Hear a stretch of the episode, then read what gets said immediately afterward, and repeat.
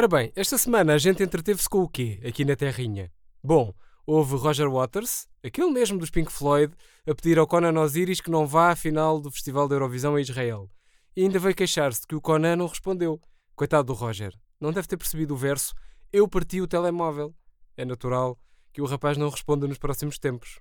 Bom, também tivemos larachas à conta do Dia do Pai, eh, que gera sempre muitas piadas no Facebook.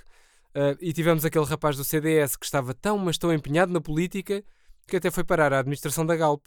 Ainda por cima um rapaz chamado Adolfo, numa empresa que vende gás. Até parece mentira. Mas bom, vou deixar-me de palermices e vou concentrar-me antes na revista de imprensa do Inimigo Público, que andou num virote de temas durante os últimos dias. É verdade, até foi epá, difícil, foi eh, particularmente difícil escolher eh, e manter o foco. E começo, precisamente pelo moço que tem exercido as funções de vice-presidente do CDS, para revelar que, no fundo, Adolfo Mesquita Nunes voltou a quebrar estereótipos e tabus, mostrando que os homossexuais, tal como os heterossexuais, só pensam em dinheiro. Depois de sair do armário, declarando ao expresso uma coisa parecida com uh, escreveram gay num cartaz meu.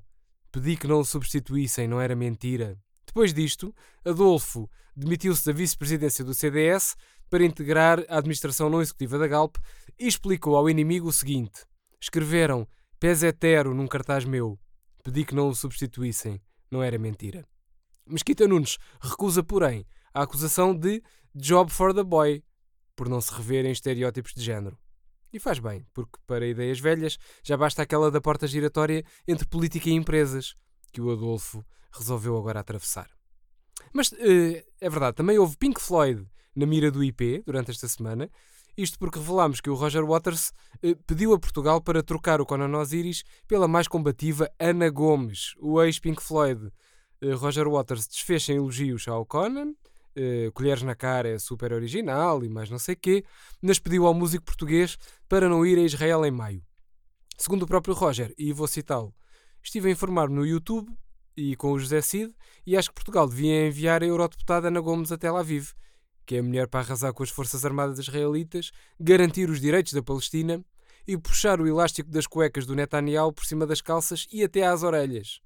Uh, considera, portanto, uh, a vedeta inglesa responsável por êxitos como o The Wall. Mas voltando ao Mesquita Nunes, que foi um dos meus temas preferidos da semana, tenho de confessar, foi mesmo, o rapaz que se candidatou à Câmara Municipal da Covilhã com o slogan Nova Energia, e que acabou por ir parar à Galp. Há toda uma ironia fina nesta personagem. Dizia eu, não foi só o Adolfo a ser contemplado com um lugar fixe. E percebemos isso porque o inimigo revelou que o Mesquita Nunes, mas também o Pires de Lima, aquele das taxas e taxinhas, eh, aceitou uh, um emprego milionário. Uh, e ambos aceitaram estas novas posições porque estão fartos de comer o arroz de atum da Assunção Cristas. Eh, portanto, Adolfo e António aceitaram respectivamente convites para a Galp e para o Bank of America, porque passam a vida a comer arroz com atum uh, e salsichas com batatas de pacote lá no CDS e querem passar a comer arroz de marisco ou, ou até mesmo arroz chau-chau, que pelo menos sempre leva mais ingredientes do que as receitas poupadinhas da Assunção. Já o Nuno Melo quer continuar a ser eurodeputado para comer bolos de arroz nas pastelarias de Estrasburgo, apesar da Europa ser aqui segundo os cartazes que ele andou a espalhar pelas ruas. E não lá. Bom, queria ir agora à página de Facebook do IP, que esta semana revelou em exclusivo uma reviravolta inesperada no processo do Brexit. Isto porque o Reino Unido resolveu sair do Reino Unido. Portanto, o caos ficou um pouquinho mais caótico. Porque afinal, o Reino Unido fica na União Europeia, mas sai do Reino Unido. Uh, Theresa May já informou a rainha, uh, que só quis saber se isso significa que já não pode passar férias na Escócia. Bom, parece que pode. Uh, e o inimigo telefonou ao político John Bercow uh, para ele nos explicar o que é que se passa para lá do canal. Acontece que o speaker do Parlamento limitou-se a gritar-nos ao telefone Order! Order! E depois desligou, sem dar mais cavaco. Aqui, pronto, é uma terra com bons humoristas, mas lá é melhor. Mas também tem muita gente rude. Aliás, aqui, uh, gente rude uh, são mais os nossos guionistas, o Mário Botequilho e o Vitor Elias. Quem já esteve com eles percebe que estas coisas do humor e da rudeza andam muitas vezes ligadas.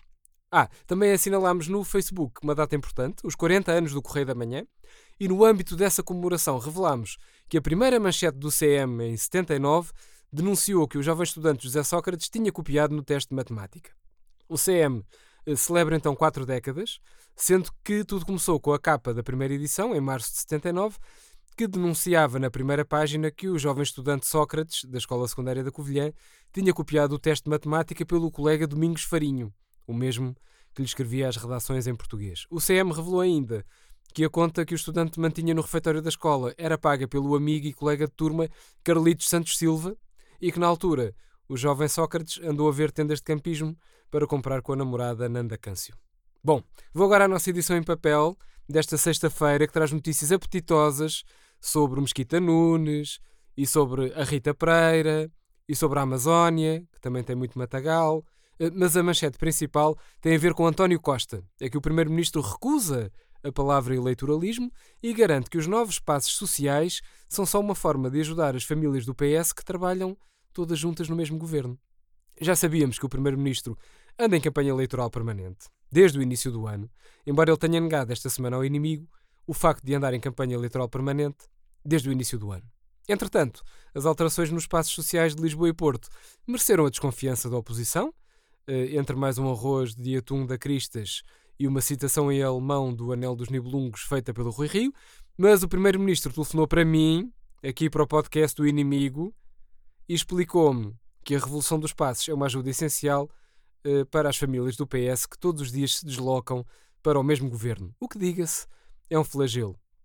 Uh, por exemplo, Pedro Nuno Santos e a esposa uh, nunca vão gastar mais de 80 euros pelos passos de comboio, cacilheiro, carreira de autocarro, avião, monocarril desativado de metro e trotinete que têm ambos de usar neste momento.